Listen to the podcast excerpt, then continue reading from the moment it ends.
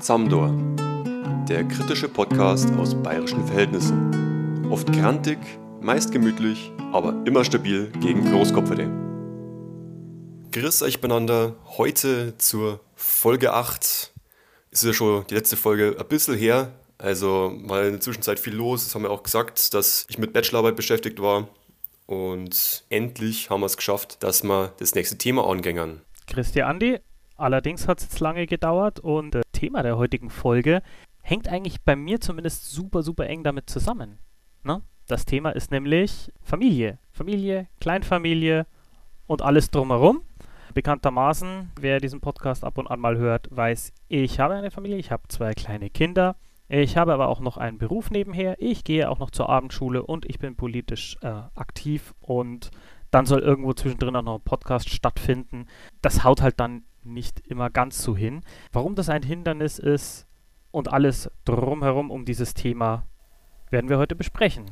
Gell? Ja, freilich. Also man hört es eh schon raus, also was du so aufzählst, das ist ja ultra, ultra viel, was man einfach zu tun hat. Also das summiert sich ja immer auf. Ne? Man, heutzutage muss ja jeder arbeiten und wie man gesagt hat, früher hat einen Elternteil, eben meistens die Frau, sich um die Kinder kümmern sollen. Heutzutage ist es halt echt so, es reicht halt nicht mehr mehr ein Gehalt. Dementsprechend gehen beide zum Arbeiten. Und das summiert sich halt immer weiter auf. Du musst dich um alles kümmern. Du musst den Haushalt machen, du musst die Kinder in die Schule bringen oder ja, auch was man so den ganzen Tag über macht. Deshalb gibt es ja, glaube ich, dieses Phänomen von, von Aktivisten, die früher vielleicht auch irgendwie Vollzeitaktivisten waren, die häufig alles Mögliche gepusht haben, die jede Demo organisiert haben und die halt dann, sobald sie Kinder hatten, dann auf einmal von der Bildfläche verschwunden sind. Und ich glaube, das ist ja auch irgendwie gar kein Wunder das merke ich halt auch bei mir krass. Also Demos sind etwas, auf die ich gehe nicht mehr auf Demos. Schon seit Jahren nicht mehr. Tatsächlich. Also einerseits, weil man sich natürlich immer fragen kann, außer so einen gewissen propagandistischen Effekt, was bringt das? Ähm, auch das aufmerksame Hörer dieses Podcasts werden es sicherlich schon herausgehört haben im Laufe der Zeit. Verfolge ich ja eher diese Linie, dass wir in unseren Betrieben aktiv sein müssen in unserem direkten Umfeld so. Und eine Demo kann da halt sicherlich auch so ein strategisches Element sein, um, um irgendeine Öffentlichkeit zu schaffen, sicher. Aber jetzt zu so den direkten praktischen Nutzen, glaube ich, zieht halt unsere politische Arbeit daraus nicht. Und trotzdem sind Demos irre, irre zeitaufwendig. Es ist ja eben nicht nur die zwei Stunden Reden anhören plus zwei Stunden Latschen oder sowas, plus dann vielleicht noch zwei Stunden in irgendeinem blöden Kessel dann irgendwie äh, stehen ähm, sondern es ist ja auch noch eine Vorbereitung, wenn man die dann auch noch anmeldet, Demosanis organisieren, Ordner organisieren, Transpis malen und so weiter und so fort, Reden vorbereiten. Es hängt da ja immer irre viel dran und deswegen glaube ich sind Demos tatsächlich so das aller, allererste von dem, was ich damals immer so als politischer Aktivist gemacht habe. Die, die, sind als erstes hinten runtergefallen. Die habe ich als erstes aus dem Programm gekippt und ich muss auch ehrlich sagen, ich vermisse sie keine einzige Sekunde. Was wir jetzt da beschreiben, ist natürlich erstmal das, was klassisch unter Aktivismus verstanden wurde, was oft auch eher von jüngerer Generation gemacht wird. Also ich meine, bei mir war es ja ähnlich, zumindest was Aktivismus angeht. Ich habe da halt auch erstmal in dem Bereich irgendwie Fuß gefasst, bevor ich halt in verschiedenen Strukturen aktiv war, auch tatsächlich auch mal in Parteien aktiv war. Und jetzt halt eigentlich bei dem Punkt bin, dass ich halt auch irgendwo im Leben stehe, ne, nach dem Studium jetzt meine Arbeit suchen musste, und auch mit der Freundin zusammengezogen bin, wo ich ja auch ne, neue Wohnungen, Umzug machen, Schränke aufbauen, was man halt alles macht das ist mehr so, ein, so ein Alltagsding. Und da haben wir jetzt viel mehr so ein Konzept, ähm, das wir verfolgen, das also viel mehr auf den Alltag abzielt, finde ich, als jetzt etwas, was jetzt immer nur so mit, was wir schon mal gesagt haben, immer mehr mit Rausposaunen funktioniert, haben wir eben mehr ein Konzept, was halt im Alltag, im Leben von den Leuten direkt ansetzt. Jetzt mein Bezug zu dem Thema. Mein Patrick, du bist der Papa, ähm, ich bin Onkel. Das finde ich auch super, Onkel Andi zu sein. Also ist, in dem Fall ist es halt so, mein Bruder hat halt mit seiner Frau zwei Kinder. Das eine ist von einem anderen Vater tatsächlich, das hat quasi die Mutter mit in die Beziehung gebracht und das andere ist von den beiden zusammen und die passen aber auch super zusammen. Also das läuft. Die ältere von den beiden ist jetzt fünf Jahre geworden und da war ich jetzt gestern tatsächlich auch noch zu Besuch. Und ja, als Onkel habe ich da natürlich eine andere Rolle. Bin natürlich mehr sporadisch mal da und komme zu besuchen, wenn was los ist. Oder schaue auch gerne einfach so vorbei, wenn ich Zeit habe. Wann immer möglich. Was in letzter Zeit leider weniger war, zugegebenermaßen. Was da auffällt natürlich, dass ich als Onkel eine ganz andere Rolle habe. Also jetzt im Vergleich zu Großeltern, ich kenne es von, von den Großeltern jetzt der beiden Kinder, dass die Kleinen da schon auch mit Geschenken überhäuft werden oder irgendwie ein Haufen süßes Zeug bekommen. Die Großeltern freuen sich natürlich auch, wenn sie mal auf die Kinder aufpassen dürfen und da Zeit verbringen können. Und ich komme halt mehr zum Besuch und bringe halt schon auch Kleinigkeiten mit, aber jetzt nicht irgendwie so große Haufen. Man merkt den Unterschied halt einfach. Und es wurde mir auch jetzt zum Beispiel von meinem Bruder rückgemeldet, dass er das gut findet, dass ich jetzt halt nicht irgendwie eine 500 Gramm Packung mitbringe, sondern ich habe jetzt aus dem Urlaub von der Nordsee, wo, wo ich jetzt war, einfach so eine 100 Gramm Packung, so Gummibärchen, Wattwürmer quasi mitgebracht. und, und, und, konnte das auch mit so einer kleinen Story verpacken. Halt, habe quasi ein paar Muscheln dazugegeben, auch so ein Piratenbuch mit so einem Putzel drin, wo wir dann auch zusammen gespielt haben. Und ich finde dieses kleine Storytelling und mit den Kindern da im Austausch sowas machen, ist richtig toll. Genau, und solche kleinen Erlebnisse finde ich halt wirklich toll und bereichernd. Zugleich sehe ich dann halt, wenn ich dann auch mal über Nacht bleibe oder länger bleibe, schon auch, was es für ein Aufwand ist. Also als Elternteil bist du da halt einfach wirklich voll drin. Du kannst da nicht einfach raus und hast halt eine große Verantwortung. Und da habe ich echt einen riesen Respekt davor.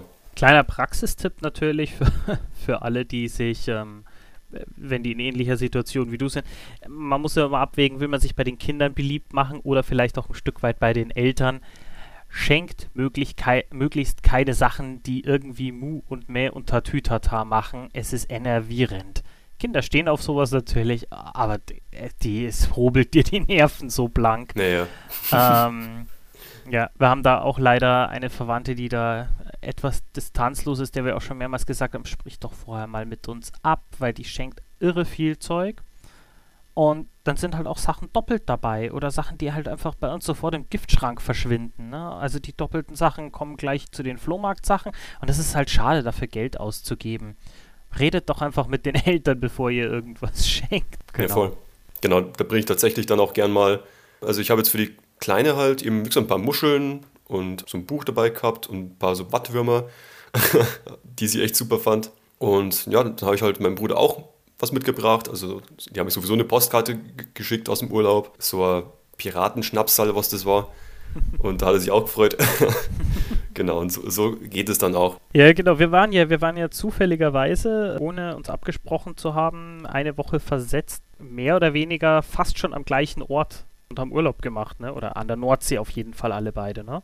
Genau, ich war in Cuxhaven. Wo warst du? Äh, ich war in Büsum auch Wattwandern. Richtig schön auch vom Wetter her. Normalerweise hast du es ja oft am Meer, dass du irgendwie so einen Umschwung hast. Ne? Kann ja durchaus sein, dass, irgendwie, dass es da alle paar Stunden einfach komplett umschwingt. Und hat, es hätte auch durchaus sein können, dass es totales Pisswetter wird. Aber ich hatte echt richtig Dusel. Da war sogar ein richtiger Sommertag dabei. Da ist ja auch so ein Sandstrand auch aufgeschüttet, wo wir es uns gut gehen haben lassen. Und war echt ein schöner Urlaub.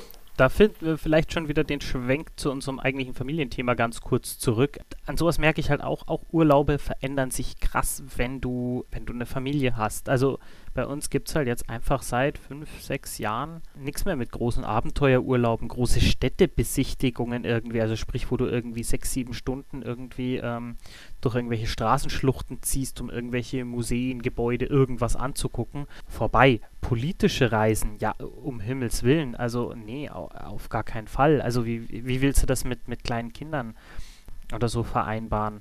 Man macht jetzt wirklich ganz, ganz bieder gehen wir in die Jugendherberge oder sowas, machen einen schönen Strandurlaub, denn das muss einem halt auch klar sein, das mag die Linke zwar ultraspießig finden, aber ein Urlaub, wo die Kinder nicht entspannt sind, also der sprich, der kein Urlaub für die Kinder ist, ist auch kein Urlaub für die Eltern, ganz automatisch nicht.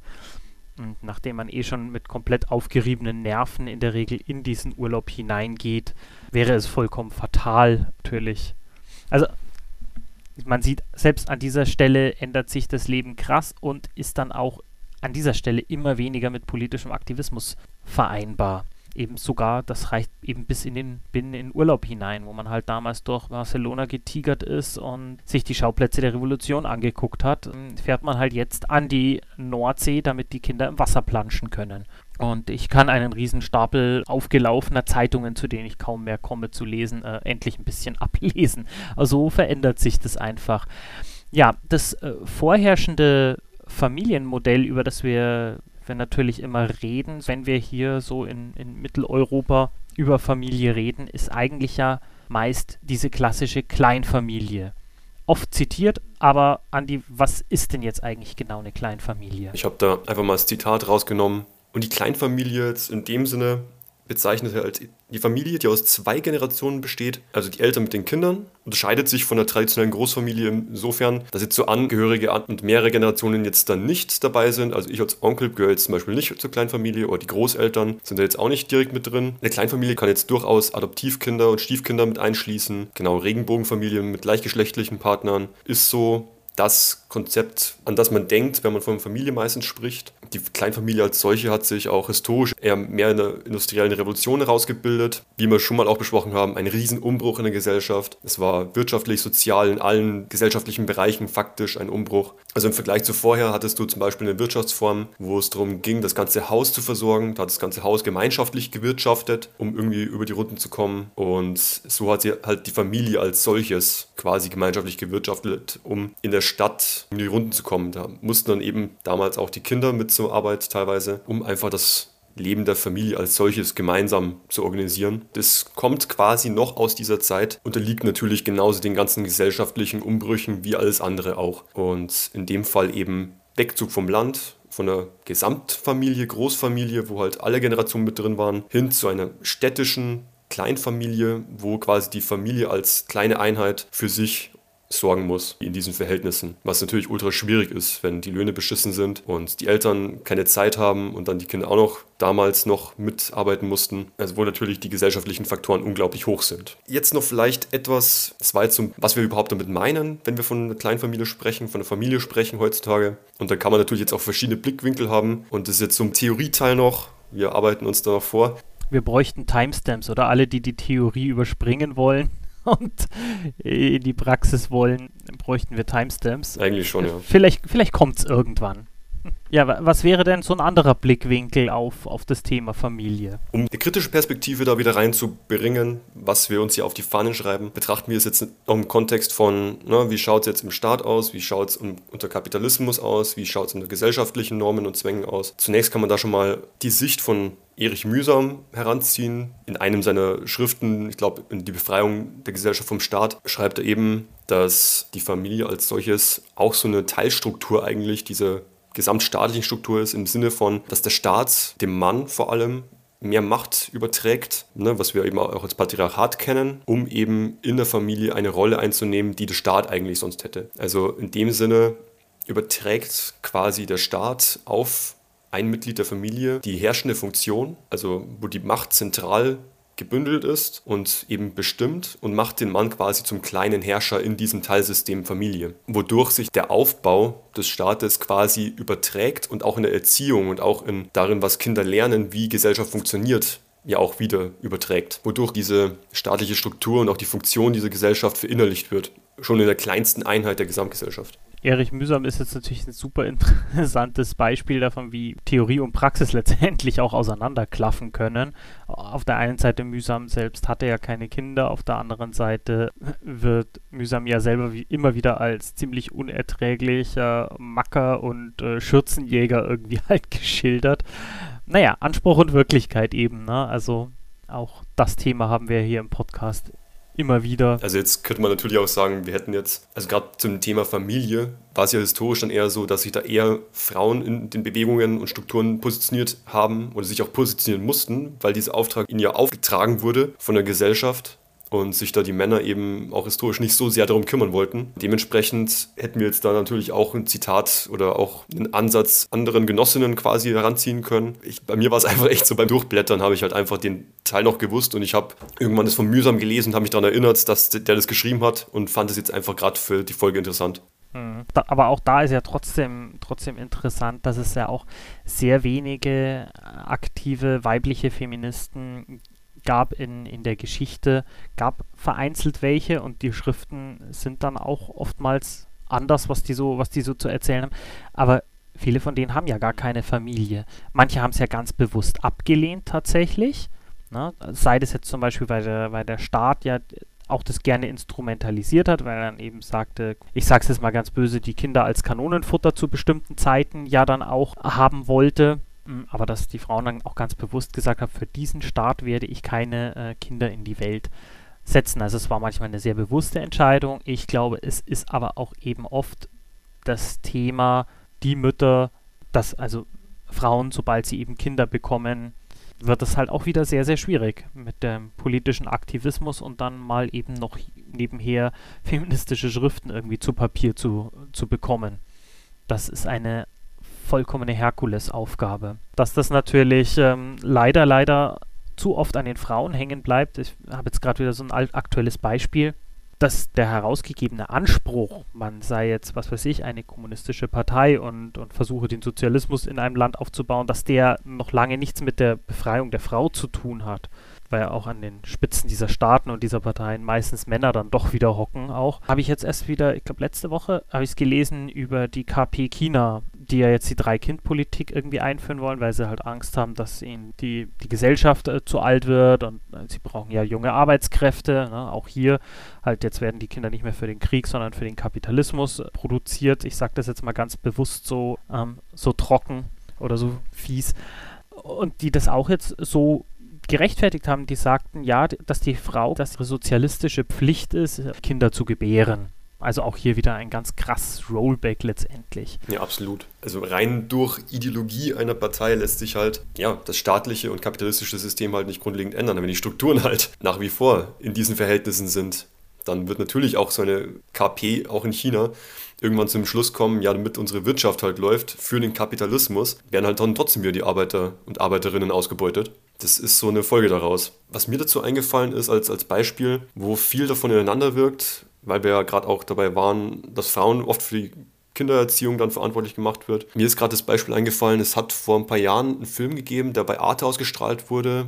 Der hieß Steht auf Genossinnen. Da geht es um eine Gewerkschafterin, um Lucy Boot. Und die hat ja auch Kinder und nebenbei arbeitet die auch noch in so Textilfabriken und bedient da die Maschinen. In dem Film sieht man sehr gut, wie das alles ineinander greift eigentlich. Also dass die Frauen, die da um ihre Kinder eigentlich schauen sollten von der Gesellschaft her, zugleich aber auch arbeiten gehen. Und wenn sie dann noch versuchen, sich irgendwie gewerkschaftlich zu organisieren oder dann noch versuchen, irgendwie für ihre Rechte einzutreten, da auch noch zu kämpfen, dass sie da unglaublich, unglaublich viel Druck bekommen, dass männliche Genossen die nicht ernst nehmen. Also da gibt es zum Beispiel auch diese Szene, wo sie tatsächlich auf dem Podium von diesem Gewerkschaftskongress ist und da nur oben sitzt, aber kein einziges Wort sprechen darf, während die äh, männlichen Gewerkschaftssekretäre da sich ablabern und irgendwelche inhaltslosen Phrasen daher blöken, wo sie mit ihrer Position gar nicht ernst genommen wurde.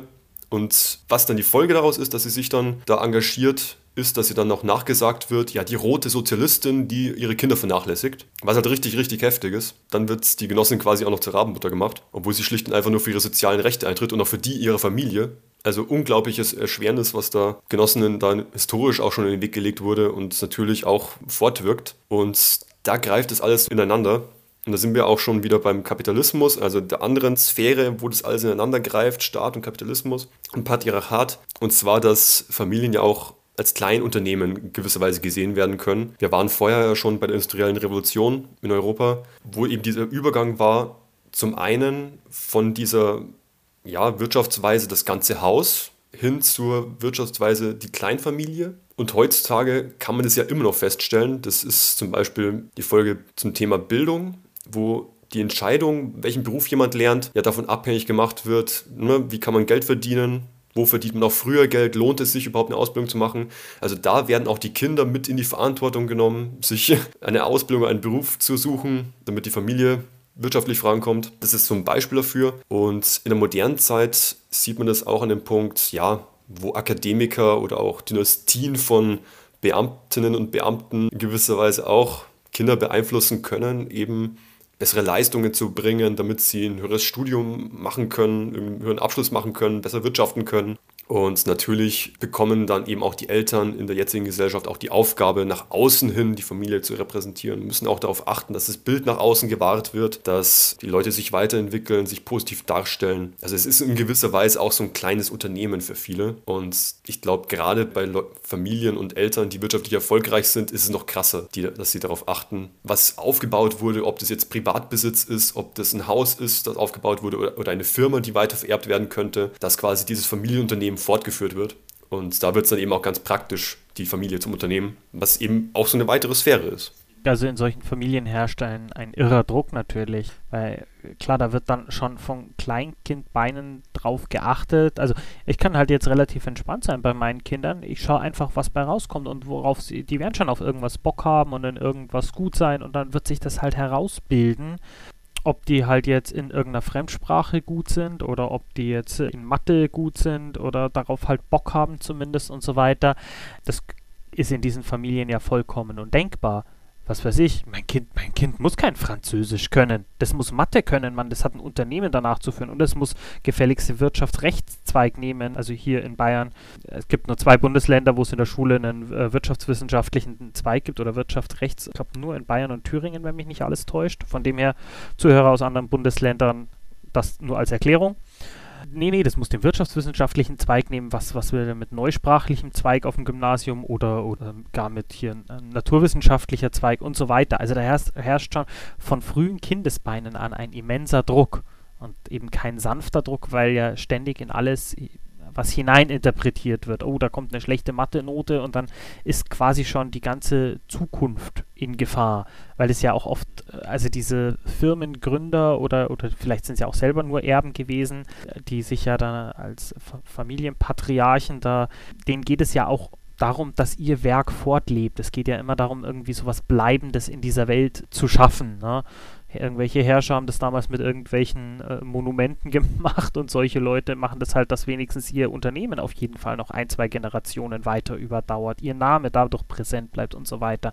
Also dieser Druck ist da enorm.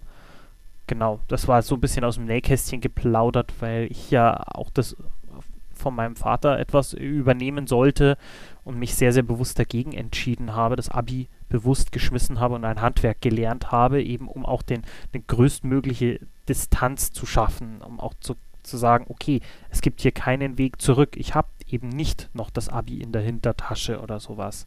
Und jetzt witzigerweise, wo mein, mein Vater seine Kanzlei eben, die ich hätte übernehmen sollen, verkauft hat, habe ich mich zur Abendschule angemeldet, um das Abi nachzuholen. Ne? ja, freilich, ja, dann kann man es auf einmal machen, wenn es die Eltern nicht mehr machen. Ja, genau. Du hast schon so ein bisschen diese was ich als anthropologische Ebene jetzt zeichne, vorgegriffen. Also es gibt ja auch die Leute, die nur deshalb irgendwie Kinder haben wollen, ja, weil sie darin im Prinzip die Fortführung des eigenen Ichs, sage ich mal, sehen. Gut, gibt verschiedene Sachen. Einerseits ja auch die Frage, wenn wir beim wirtschaftlich-ökonomischen sind. Früher hatte man vielleicht auch viele Kinder oder in anderen Ländern der Welt haben Leute viele Kinder, weil sie sich erhoffen, dass dann jemand da ist, der sich im Alter um sie kümmert. Das ist schon mal so eine Generationenfrage, soziale Frage auch in dem Punkt. Klar, das ist ja ein Teil der Alterssicherung genau. oft, ne? Jedes Kind hat dann so einen kleinen Obolus letztendlich abzudrücken an, an, den, an die Familie oder an den Vater oder sonst irgendwas. In konsequenter Fortsetzung ja dann heute, wenn irgendwelche Leute nach äh, Europa kommen, hier arbeiten und ihren eigenen Lebensstandard einschränken, eben zugunsten ihrer Eltern oder Familien, denen sie äh, im Wochen- oder Monatstakt Geld schicken. Mhm. Echt ein gutes Beispiel auch dafür. Im Sinne eines gemeinschaftlichen Wirtschaftens der Familie, eben die Kinder dann die Verantwortung dafür haben, später sich um die Eltern zu kümmern. Ja, was sich natürlich heutzutage auch darin widerspiegelt, dass Kinder, wenn die Eltern nicht mehr um sich selber sorgen können, die Betreuung übernehmen. Ich dachte jedoch neben der wirtschaftlichen Ebene und ökonomischen Ebene an diesen überhaupt den Gedanken, dass Leute ja auch Kinder haben wollen, um quasi ihr eigenes Ich irgendwie fortbestehen zu sehen, quasi nach dem eigenen Tod. Jemand, der den eigenen Namen weiterträgt, gegebenenfalls vielleicht auch in der Erziehung den Kindern irgendwas aufschwatzen, auf das sie gar keinen Bock haben. Also, ne, wenn Leute quasi versuchen, ihre eigenen Träume im Leben der Kinder zu verwirklichen. Nehmen wir mal ein ganz extremes Beispiel, haben wir jetzt gerade alle erlebt im, im britischen Königshaus letztendlich. Da ist ja genau das passiert. das ist ja nicht so, dass man sich da einfach lossagen konnte und sagen, von den beiden Brüdern war es nochmal, ist ja vollkommen wurscht. Ich bin da nicht tief drin in der Materie, habe das nur am Rand mitbekommen, aber halt auch diese ganze Häme und das alles, was über den ausgegossen wurde, weil sich ja ein Pärchen aus dem, aus dem Buckingham Palace letztendlich verabschiedet hat, irgendwie nach Amerika gezogen ist und so weiter. Was das über, über jetzt mittlerweile ja, glaube ich, fast schon Jahre hinweg irgendwie für ein Terz ist, wo man halt sagt, meine Güte, lass deine Kinder doch ziehen. Aber nee, das ist halt eine große Katastrophe. Ja, ja, absolut. Für die geht es ja mal gar nicht. Also da stecken so viel, ja, gesellschaftliche Normen und Zwänge dahinter, dass man den nicht einfach so gehen lassen kann. Klassische Moralinstanz für solche Fragen ist natürlich die Kirche allgemein, nicht nur die katholische, die auch seit Jahrhunderten in das Bild der Familie einfach eingreifen und den Leuten Vorschriften machen, wie sie zu leben und zu arbeiten haben und wie sie natürlich auch die Kinder zu erziehen haben. Also das zieht sich bis heute fort, eigentlich auch diese reale Diskriminierung. Wenn zum Beispiel du wohnst auf dem Land, abseits von irgendeiner Stadt und da gibt es halt dann vielleicht, was Kindergarten und Kita angeht, eben nur den christlichen Träger, der es anbietet und trotzdem musst du ja auch als Konfessionsloser oder Andersgläubiger die Kinder irgendwo unterbringen, letztlich. Wenn dann eben nur der katholische Kindergarten übrig bleibt, ja, dann schaust du blöd. Kannst froh sein, wenn du einen Platz kriegst. Ansonsten ist der Kindergarten oder die Kita weiter weg. Genau, da hast du eigentlich an sich total recht natürlich. Jetzt eine klitzekleine Lanze, glaube ich, muss ich gerade für die Kirche äh, brechen, wobei da die Kirche gar nichts dafür kann an sich. Das ist einfach ihr immenser Machtverlust, den sie so in den letzten Jahrzehnten letztendlich erlitten hat. Und gerade in der Stadt merke ich das, das spielt immer weniger eine Rolle. Es gibt immer mehr kirchliche Träger, die schlicht und ergreifend darauf angewiesen sind, die Religionszugehörigkeit nicht mehr als Voraussetzung äh, für ihre Stellen, also dass die Stellen nicht mehr so ausgeschrieben sind, dass das eine Voraussetzung ist und es wird auch immer mehr kommen. Das ist dieser Machtverlust geht weiter und die Kirche wird oder muss sich darauf letztendlich einstellen. Das gilt eben auch für die Kita-Platzvergabe und sonst irgendwas, wo ich also in der Stadt als Stadtkind, wohlgemerkt, ich weiß, dass es auf dem Land noch vielerorts anders ist, aber in der Stadt muss ich, glaube ich, sagen, ähm, von diesen moralischen, kirchlichen Instanzen, die dir in ein Familienleben reinpushen, ist wahrscheinlich die katholische Kirche oder die evangelische noch eine der sanftesten. Wenn ich mir anschaue, wie manche, was weiß ich, orthodoxen Gemeinden oder jüdisch-orthodoxen oder gar muslimische Gemeinden teilweise, wie die in das Familienleben reinfummeln. Hier merkt man halt dann, dass einfach der, da eher ein, ein Machtzuwachs dann teilweise ist als moralische Instanz über die Familien. Ist vielleicht eher so ein, so ein subjektives Gefühl, aber das ist so das, was man, was man in der Stadt wahrnimmt und was ich eben auch über Freunde aus dem, aus dem sozialpädagogischen, heilpädagogischen Bereich aus diesen Familien immer wieder mitbekomme, dass der, der, der Zugriff äh, immer noch extrem ist teilweise. Mhm. Ja gut, also ich hätte jetzt auch vermutet, dass es so ein bisschen aus der Stadt-Land-Sicht so sein könnte. Ich persönlich auf dem Land oder Kleinstadt nehme es tatsächlich anders wahr. Mir persönlich ist es auch schon passiert, dass ich halt echt von der, ja, vom kirchlichen Träger arbeitsrechtlich diskriminiert wurde, was ja in Deutschland leider immer noch legal ist und deswegen mein Praxissemester eben nicht in der, ja, in der Stelle 500 Meter von meiner Haustür machen konnte, sondern eben jeden Tag ähm, anderthalb Stunden pendeln musste. Einfache Fahrt quasi. Und ich stimme dabei zu, dass der gesellschaftliche Einfluss insofern schwindet, dass viele Leute austreten und die sich irgendwann nicht mehr das so aussuchen können oder beziehungsweise, dass sie den Leuten nicht mehr so krass unter den Zwang stellen können. Und tatsächlich wird ja auch gerichtlich immer wieder gegen die Kirchen gewonnen an dem Punkt. Das Problem ist tatsächlich, der Einfluss der kirchlichen Träger ist immer noch hoch und vor allem expandieren die immer noch mit ihren Einrichtungen. Das ist aber wieder ein ganz anderes Thema. Das ist jetzt auch wieder speziell was aus dem Sozialbereich, wo ich viel erzählen könnte und wo ich auch tatsächlich auch vorhabe, auch noch separat eine Folge zu machen. Festhalten möchte ich dabei aber schon noch, dass es so eine klassische Moralinstanz ist, historisch aus dem letzten Jahrhundert natürlich. Und dass wir heute im 21. Jahrhundert natürlich noch nicht ganz frei davon sind. Also da wird halt schon noch drauf geschaut, sind die Kinder getauft? Wenn nicht, warum nicht? Wie kann man denn nur, äh, wie kann man denn so eine wilde Ehe abseits und ohne Gott führen? Ist natürlich bei anderen Gemeinschaften vielleicht auch krasser. Gibt es ja die verschiedensten, das wissen wir alle. Es ist natürlich als Rest immer noch vorhanden, schlicht und einfach. Und zwar eben auch jetzt im 21. Jahrhundert und immer noch in Mitteleuropa. Und aus meiner Sicht ist der, der Einfluss der Kirche noch zu groß dafür, selbst dafür, dass jedes Jahr tatsächlich Hunderttausende, muss man ja sagen, aus den Kirchen austreten. Absolut richtig, da würde ich auch gar nicht widersprechen. Ich meine nur, dass ich da schon langsam so wahrnehme, dass also hier die Macht auf jeden Fall von der Kirche tendenziell schwindet in der Stadt. Aber ich weiß es ja selber, ähm, sobald du hier von hier aus von München nach Landsberg fährst, irgendwie aufs Dorf, schaut die Sache schon wieder ganz anders aus. Genau, jetzt waren wir gesellschaftliche Normen und Zwänge. Da würde ich tatsächlich auch den Punkt sich ausweitende Stigmatas auch mit reinnehmen. Damit meine ich jetzt den Punkt zum Beispiel. Ne, ein, ein Kind, aus welchem Grund auch immer, ich meine, es gibt immer viele Faktoren dafür, hat im Erwachsenenalter oder auch Jugendliche so, so Anzeichen für eine psychische Erkrankung oder Suchterkrankung, was weiß ich was. Ne? Im Bild nach außen werden die Eltern natürlich auch dafür in Haftung genommen. Oder die Familie wird dafür in Haftung genommen, weil man ja nicht weiß, woran es im Zweifel liegt und im Zweifel ist halt immer jemand schuld. Dementsprechend ist da eine Schwierigkeit, dass sich solche Stigmatas eben auch ausbreiten können. Also von der konkreten Person, die betroffen ist, was jetzt ein Kind sein kann oder ein anderes Familienmitglied, auf die gesamte Familie des Gibt es in vielen Bereichen, auch im politischen Bereich, hatten wir es historisch natürlich oder auch in Diktaturen auch heute noch, dass Leute in eine Art Sippenhaft genommen werden. Also wenn ein Mitglied der Familie irgendwie politisch aktiv ist, werden gleich alle mit reingenommen in die Bestrafung. Und das ist auch einfach so ein Beispiel dafür, dass Familie halt einfach massiven gesellschaftlichen Umständen auch ausgesetzt ist. Jetzt zur Schlussfolgerung von diesen Punkten. Also jetzt hatten wir so ein bisschen, ja, wie schaut es denn, was ist die Kleinfamilie überhaupt? Wie geht es der Familie so in den Verhältnissen in Bezug auf den Staat, in Bezug auf den Kapitalismus?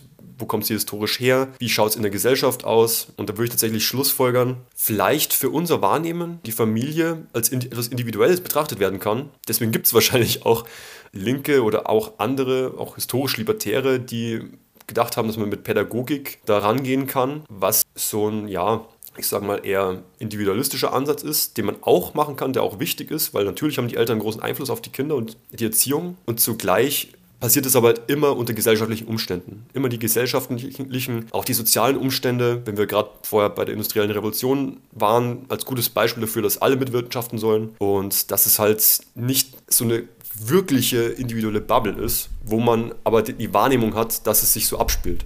Warte mal ganz kurz.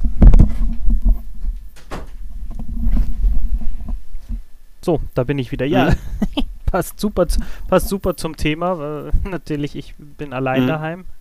Ja, jetzt ist sie natürlich reingestromert. Und sagst du noch mal ganz kurz deinen letzten Punkt? Daraus folgt sich, dass man es wahrnehmen kann, als ob die Familie für sich so eine kleine abgeschlossene Bubble ist. Oft wird sie auch so behandelt, als ob das so wäre. Tatsächlich steht sie aber massiv unter diesen ganzen gesellschaftlichen Bedingungen, ne, die sozialen Bedingungen, der Kapitalismus, alles wirkt da irgendwie mit rein und wirkt auf diese Familie und die muss jetzt individuell klarkommen. Daraus ergeben sich hier haufenweise Aufgaben. Und wenn man jetzt sich anschaut, linke, autonome, sonstige beschäftigen sich unglaublich viel mit zum Beispiel momentan ökologischen Themen. Oft wird auch auf die Sprache und Gendern geschaut, was auch natürlich ein wichtiger Aspekt ist, den zu beachten gilt. Was wir jetzt natürlich als, als Gewerkschafter wahrscheinlich eher sehen würden, ist, dass so soziale Sachen und auch die Arbeit, Lohnarbeit, konkrete Alltagskämpfe, sage ich mal, wenn es um einen Job geht, dass das lange zu weit hinten angestellt wurde aber ich würde tatsächlich auch sagen, so Alltagsthemen wie Familie, was ja natürlich ein entscheidender Punkt einfach ist im Leben der meisten Menschen, wird aus meiner Sicht tatsächlich wenig behandelt.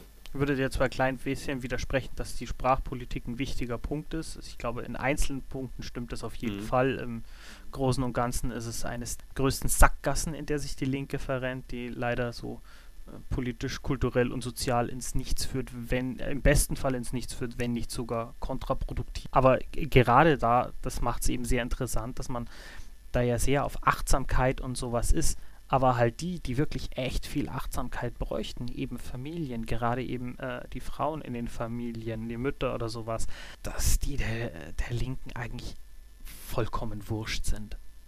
Also das ist, das ist meine Wahrnehmung, die hat sich eher seitdem ich Kiddies habe noch verstärkt. Ich weiß, ich bin bei dem Thema der alte Grummelfritz, aber an dem Thema, glaube ich, wird halt auch einfach klar, warum ich da so ein Grummler bin und warum ich auch so ein bisschen ein Brass auf den Zustand der Linken habe, weil ich mich einfach als Arbeiter, als Familienvater von meiner eigenen politischen Bewegung vollkommen im Stich gelassen fühle.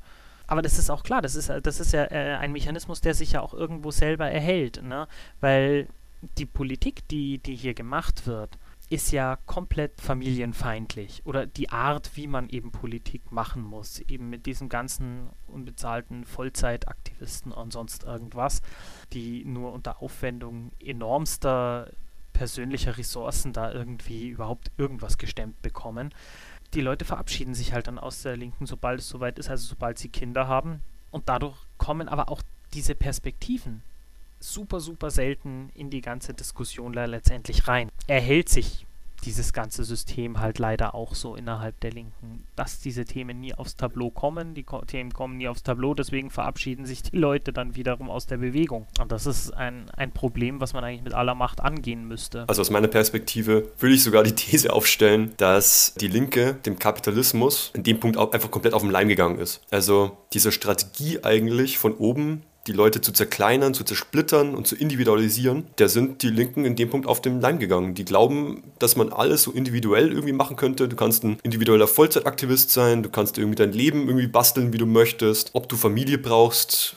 Ne, viele verabschieden sich ja auch, also gerade wenn sie irgendwie rebellieren in ihrer Jugendphase auch vielleicht zeitweise von der Familie, machen dann irgendwas ganz anderes. Und auch die Konzepte, die vorgestellt werden, zielen ja selten darauf, dass die halt für Leute, die im Alter krass eingespannt sind, dass die für die Leute halt auch funktionieren. Also die nehmen halt in dem Punkt nicht alle mit, weil Leute, die halt Familie haben, da gar nicht beachtet sind, weil die individuell gar nicht in dem Punkt teilnehmen können, wie es, wie es halt so Individualisten machen könnten das ist einfach eine brutale Schwäche. Da fallen unglaublich viele Leute raus und da wirst du auch ganz, ganz schwer, wenn nicht gar nicht, wirklich kollektive Macht aufbauen können. Also Leute, die tagtäglich irgendwie sich um, Kinder und Familie kümmern oder die tagtäglich arbeiten gehen und sich eigentlich im Betrieb und auch daheim mit Leuten organisieren müssten, die fallen da halt einfach komplett raus aus diesen Konzepten. Da braucht es auf jeden Fall Ansätze, die dieses Klientel einfach mit einbezieht, wo Leute trotz ihrer Eingebundenheit immer noch Anschluss finden, wo sie immer noch ja ein Zuhause haben, einfach in der Linken, da wo man sich wirklich für ihre Lebensthemen interessiert ganz, ganz vereinzelt gibt es ja immer diese Idee, wenn man dann eben versucht, WGs als oder WG-Häuser dann als Mehrgenerationenhäuser irgendwie aufzuziehen.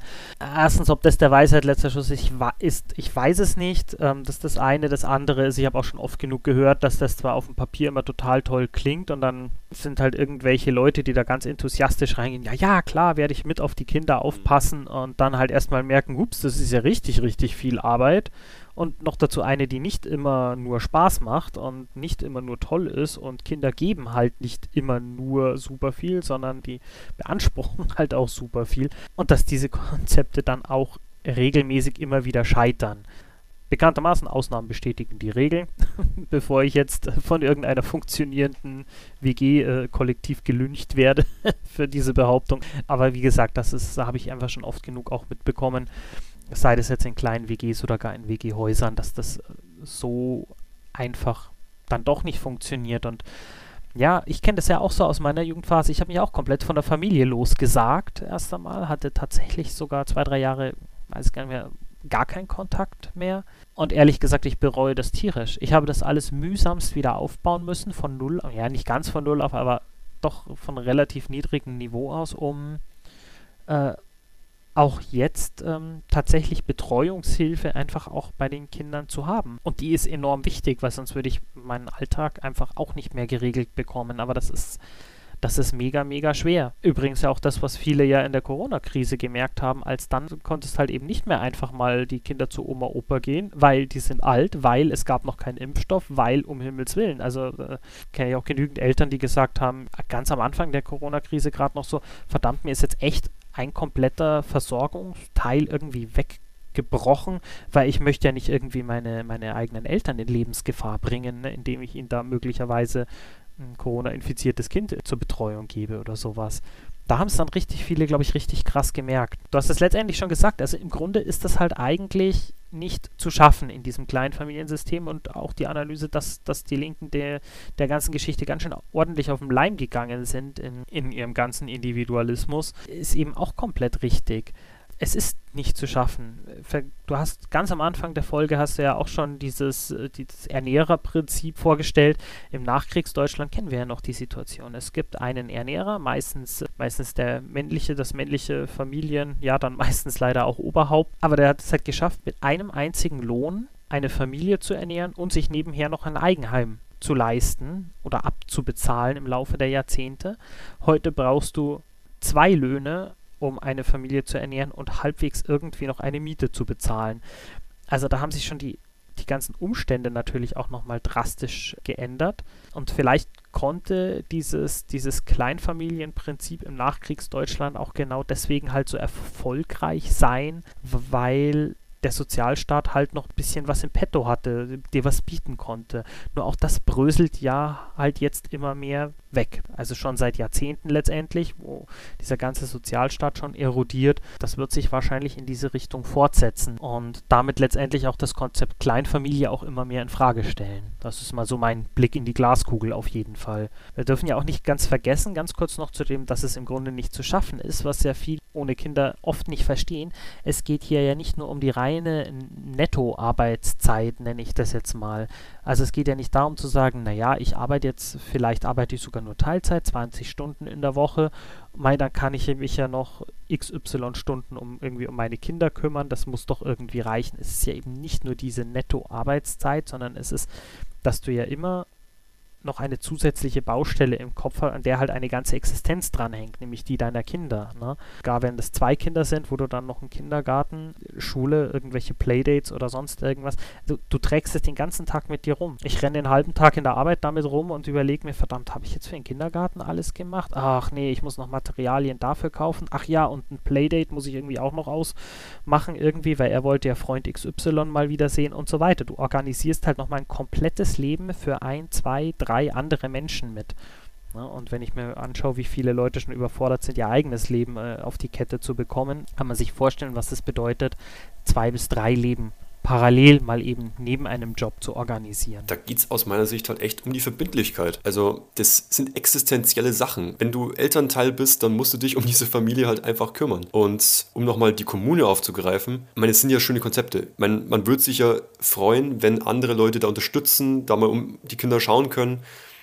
Zugleich ist die Verbindlichkeit dabei eine ganz andere und da brauchst du halt Verbindlichkeit. Du kannst da nicht einfach sagen, ja, es wird schon jemand machen oder mal sehen, wer Zeit hat, sondern ich sag mal, die Bedürfnisse von Kindern sind halt einfach grundlegend. Ich finde, das ist ähnlich wie bei dem, was wir zum Thema Gewerkschaftsarbeit schon mal gesagt haben. Das ist einfach viel zu wichtig, um es einer Truppe von Dödeln in die Hand zu drücken. Blöd gesagt. Ja, ja, klar. Es, es, ist viel zu wichtig einfach dafür. Und da brauchst du Verbindlichkeit, du brauchst Leute, die das ernst meinen. Das ist einfach zu wenig, als das einfach nur zu sagen, ja, da wird sich schon jemand drum kümmern. Genau, und das sind halt meistens die Leute, wo es halt auch was mit der eigenen Lebensrealität zu tun hat. Das sind halt dann die Leute, die da verbindlich sind. Das können jetzt, wenn wir das jetzt auf, auf Familie zum Beispiel übertragen, eigentlich halt entweder Leute, die dafür bezahlt werden sein, wahrscheinlich, die dafür verbindlich quasi angestellt sind. Oder wahrscheinlich halt dann tatsächlich doch wieder die Familie. Ne? Das wäre dann halt, wie das Familien die letzten Jahrhunderte eventuell einfach geregelt haben. Auf jeden Fall braucht es da halt langfristige Konzepte, die eben Familie als ein Subjekt dieser Gesamtgesellschaft irgendwie mit einbezieht. Ja, und auf die man sich halt wirklich verlassen kann und die eine soziale Stütze halt einfach darstellen. Jetzt gibt es einerseits natürlich den Sozialstaat, der früher im Nachkriegsdeutschland tatsächlich auch eine größere Stütze war für viele Leute. Jetzt in den letzten Jahrzehnten mit der Ökonomisierung vieler Teilbereiche der Gesamtgesellschaft bricht da natürlich vermehrt was weg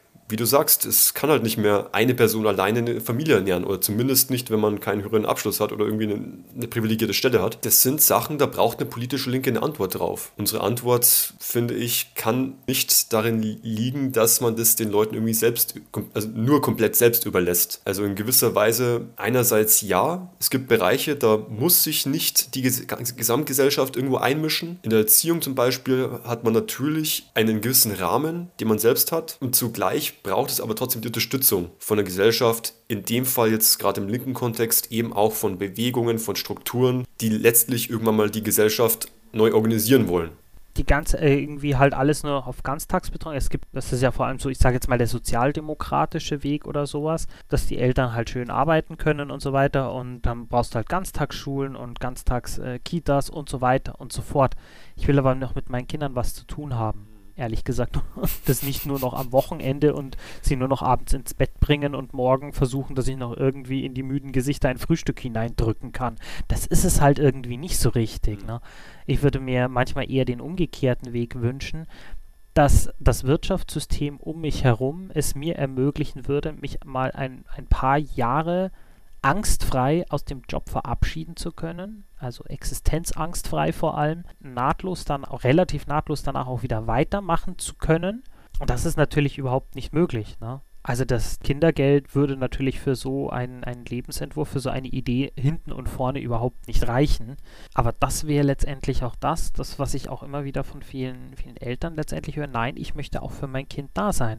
So, und dann passiert ja genau das, was ja auch Linke durchaus zu Recht auch immer wieder kritisieren, aber eben keine passende Lösung, keine passende Antwort darauf haben. Dann passiert ja genau das. Familien haben eben den Wunsch, ich möchte mich auch um mein Kind kümmern, ich möchte, dass da jemand zu Hause bleibt und so weiter. Aus rein praktischen Gründen sind es in der Regel die Mütter. Das sind zwei Gründe. Der erste Grund ist, weil gerade die Anfangszeit, also ich weiß es, ich habe das auch meiner Freundin angeboten damals, du, wir können das irgendwie anders regeln. So, nee, wieso? Ich will doch jetzt mein Kind erstmal stillen. Das dauert ja auch ein paar Monate irgendwie. Also ist natürlich logisch, dass ich erstmal weiterarbeite, weil wenn sie einmal die Stunde die Brust geben muss, irgendwie, dann, dann, dann, kann sie nicht gleichzeitig in ihrem Job arbeiten. Also vielleicht lässt sich das mit manchen Jobs vereinen, aber wahrscheinlich auch nicht so richtig gut. Ne? Und sie will dafür auch Ruhe, sie will das häusliche Umfeld dafür haben und so weiter und so fort.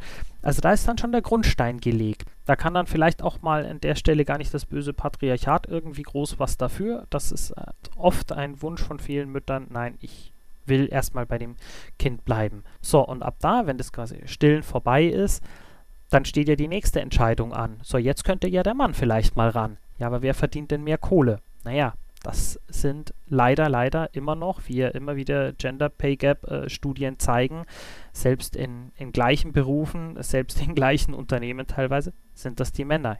Naja, dann wird das, dieses System leider sofort geführt.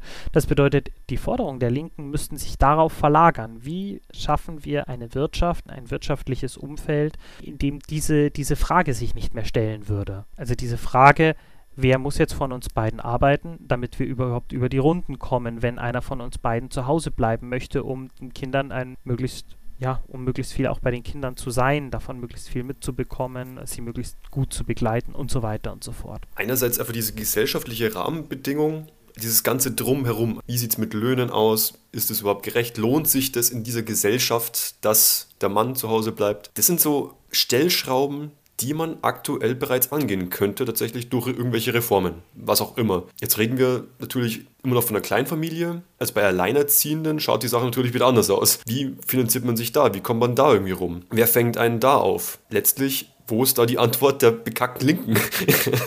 um das jetzt wieder auf den Punkt zu bringen, weil wenn du mit so einem individualistischen Konzept an sowas wie eine Familie rangehst und dann eben so die Frage stellst, okay, wer bleibt zu Hause, und du dann einfach diesen gesellschaftlichen Rahmenbedingungen scheiterst, dann wird sich das halt immer weiter reproduzieren. Genauso, was du gesagt hast. Letztlich, im ersten Punkt, vielleicht scheitert es gar nicht an den gesellschaftlichen Rahmenbedingungen. Kann auch sein. Im nächsten Punkt, wenn es um Lohn geht, wenn es um steuerliche Begünstigungen geht, wenn es um, dann scheitert es an den gesellschaftlichen Rahmenbedingungen. Wo ist jetzt da der, der Ansatz einer Linken? Von Autonomen, von Leuten, die sagen, sie wollen ge soziale Gerechtigkeit schaffen, menschlichere Gesellschaft schaffen wollen. Was sind da Ansätze? Ich kann jetzt da fürs Erste auf ein historisches Beispiel einfach auch verweisen. Bei mir fiel da beim Nachdenken über das Thema tatsächlich die FAUD-Ortsgruppe Meiningen ein. Leute, die sich mit Syndikalismus und der Geschichte befasst haben, kennen vielleicht die Bakunienhütte, die es da gibt. Die wurde von, der, von Mitgliedern der Ortsgruppe in Meiningen aufgebaut, einfach damit die Leute einen, einen Ferienort haben, einen Freizeitort haben. Die sind da, ja, in schönem Sonntagsgewand am Wochenende draufgegangen mit Instrumenten, haben da sich ein, eine kleine Oase geschaffen, wo sie Zeit verbringen konnten mit Freunden und eben auch mit der Familie. Also da wurde dann zum Beispiel auch ein, ein Karussell gebaut für die Kinder. Auch die FOD als solche hatte versucht, einen Frauenbund aufzubauen, wobei der immer noch zum damaligen Zeitpunkt mehr so, ein, so, eine Nebentätigkeit war. Die Eigenständigkeit auch immer so eine Sache war von, von feministischen Initiativen. Aber da wurde halt, sag ich mal, versucht, Kinder und Familie und alles, was da dazugehört zum sozialen Leben der Mitglieder einzubeziehen nicht nur quasi das Einzelmitglied, vielleicht tendenziell eher der Mann, der halt einen Job hat und der sich vielleicht nach Feierabend in der Kneipe sitzt, indem man vielleicht irgendwie mit so einem Stammtisch erreichen kann, sondern eben auch zu, zu schauen, okay, wo sind die Kinder- und Jugendorganisationen, die attraktiv sind, die eine Freizeitgestaltung bieten, wo man was machen kann und wie schaut es für die Leute aus, die sich jetzt um die Kinder kümmern? Haben die noch überhaupt irgendetwas mit der Struktur zu tun? Sieht man die irgendwann mal überhaupt? Haben die die Möglichkeit, sich mit anderen Eltern zu vernetzen, sich auszutauschen, gemeinschaftlich eine Kinderbetreuung aufzubauen? Gibt es die Möglichkeit? Jetzt einfach als ein historisches Beispiel. Das ist so ungefähr wie wenn wir von der FAU hier in München unser Sommergrillen machen. Ne, und dann heißt schon, was, wieso geht das schon um 16 Uhr los? Das ist doch viel zu früh, da will doch noch keiner Abendessen. Ja, wir haben halt auch ein paar Familien mit Kindern irgendwie in der Organisation, wo dann die Kinder vielleicht auch noch irgendwie bei uns im Hirschgarten, wo wir dann immer grillen, zusammen rumtollen können, dass halt die ganzen Eltern auch dabei sein können und nur um 19 Uhr mal kurz vorbeizugucken, um sich schnell ein, eine Wurst irgendwie reinzudrücken und dann gleich wieder abzudüsen, weil die Kinder ins Bett müssen, bringt es ja nicht. Das ist natürlich nicht das, was, was man sich da. Aber genau.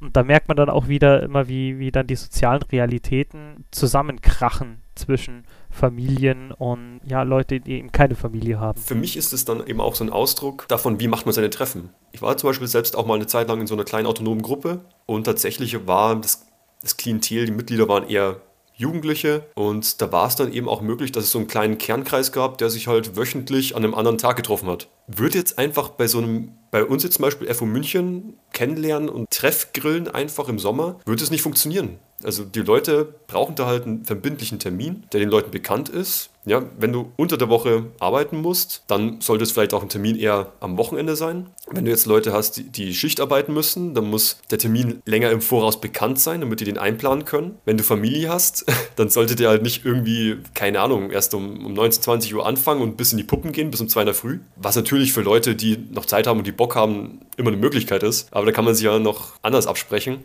Aber ich sag mal, man muss halt einfach solche Sachen mitdenken in dem, was man tut. Und das wird meiner Sicht zu wenig gemacht. Jetzt will die Realität wieder was von uns, nämlich ich müsste meinen Burm gerade vom Kindergarten kurz abholen. Ja wir haben uns ja auch in der FAU München, haben uns ja viele Gedanken darüber eben gemacht, wie, wie kriegt man jetzt, wie kann man die Gewerkschaftsarbeit mehr mit Familie irgendwie zusammenzubringen. Wir hatten da ja schon mal in einem anderen Podcast ein bisschen drüber geredet auch, wo es halt darum geht, auch die, die Gewerkschaft zu den Leuten zu bringen. Ne? Nicht dauernd darauf zu warten, ja, warum kommen die Leute nicht zu uns zur Vollversammlung, zu unserer großen, tollen, heiligen Vollversammlung, sondern wir müssen zu den Leuten. Quasi, dass wir über Betriebsgruppen viel mehr in den Betrieben verankert sind. So die, die ganze Politik herauslösen aus den Vollversammlungen Versammlungen, die in irgendwelchen äh, vermurksten Hinterhofbüros oder sowas stattfinden, sondern die ganze Geschichte zu den Leuten tragen. Und das müssten wir eben mit Familien eben auch viel, viel mehr machen. Drum, auch wenn es manchmal sehr anstrengend und sehr nervig ist, ist äh, kann, man, kann man sich ja vielleicht die Digitalisierung dazu zunutze machen, sei es, dass man eben doch Hybrid-Treffen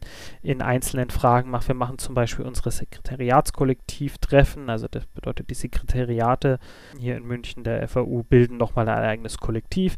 Diese Zwei davon sind Familienväter innerhalb dieses Kollektivs und die Treffen finden ausschließlich nur über Telefonkonferenzen statt. Äh, wenn man so will, Homeoffice für, politischen Aktivismus. Das wäre doch mal eine Forderung zum Beispiel. Auch sowas wie einen Podcast zu machen, natürlich, ist halt auch politischer Aktivismus. Ich habe es ja ganz am Anfang gesagt, auch ich gehe nicht mehr auf Demos. Brauche keine Reden mehr auf Demos halten, das ist mir alles und so weiter. Auch hier politischer Aktivismus, ihn ins Homeoffice zu verlagern, ist, ist vielleicht eben auch ein Podcast eben zu machen, so wie wir das eben machen, weil ich den eben bequem von zu Hause machen kann und weil ich jetzt zum Beispiel auch einfach schnell sagen kann, ich muss jetzt meinen Sohn vom Kindergarten abholen und das ist genau das, was jetzt gerade auch der Fall ist, Andi. Ich muss dringend, dringend los. Ist das nicht ein wunderschönes, praktisches Beispiel für all das, was wir gerade besprochen ja, haben? Danke fürs Zuhören. Mir persönlich hat die Folge unglaublich viel Spaß gemacht und ich hoffe euch auch. Und bis zum nächsten Mal bei Zamdor. Servus. Pfiat euch beieinander. Servus.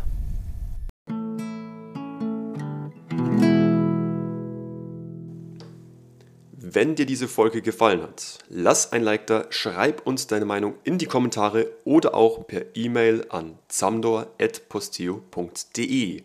Mit einem Abo unseres YouTube-Kanals auf Spotify oder Anchor bekommst du immer unsere neueste Folge zu hören. Infos zur Veröffentlichung, aktuelle Themen und mehr Content findest du auf unserem Instagram- und Facebook-Account.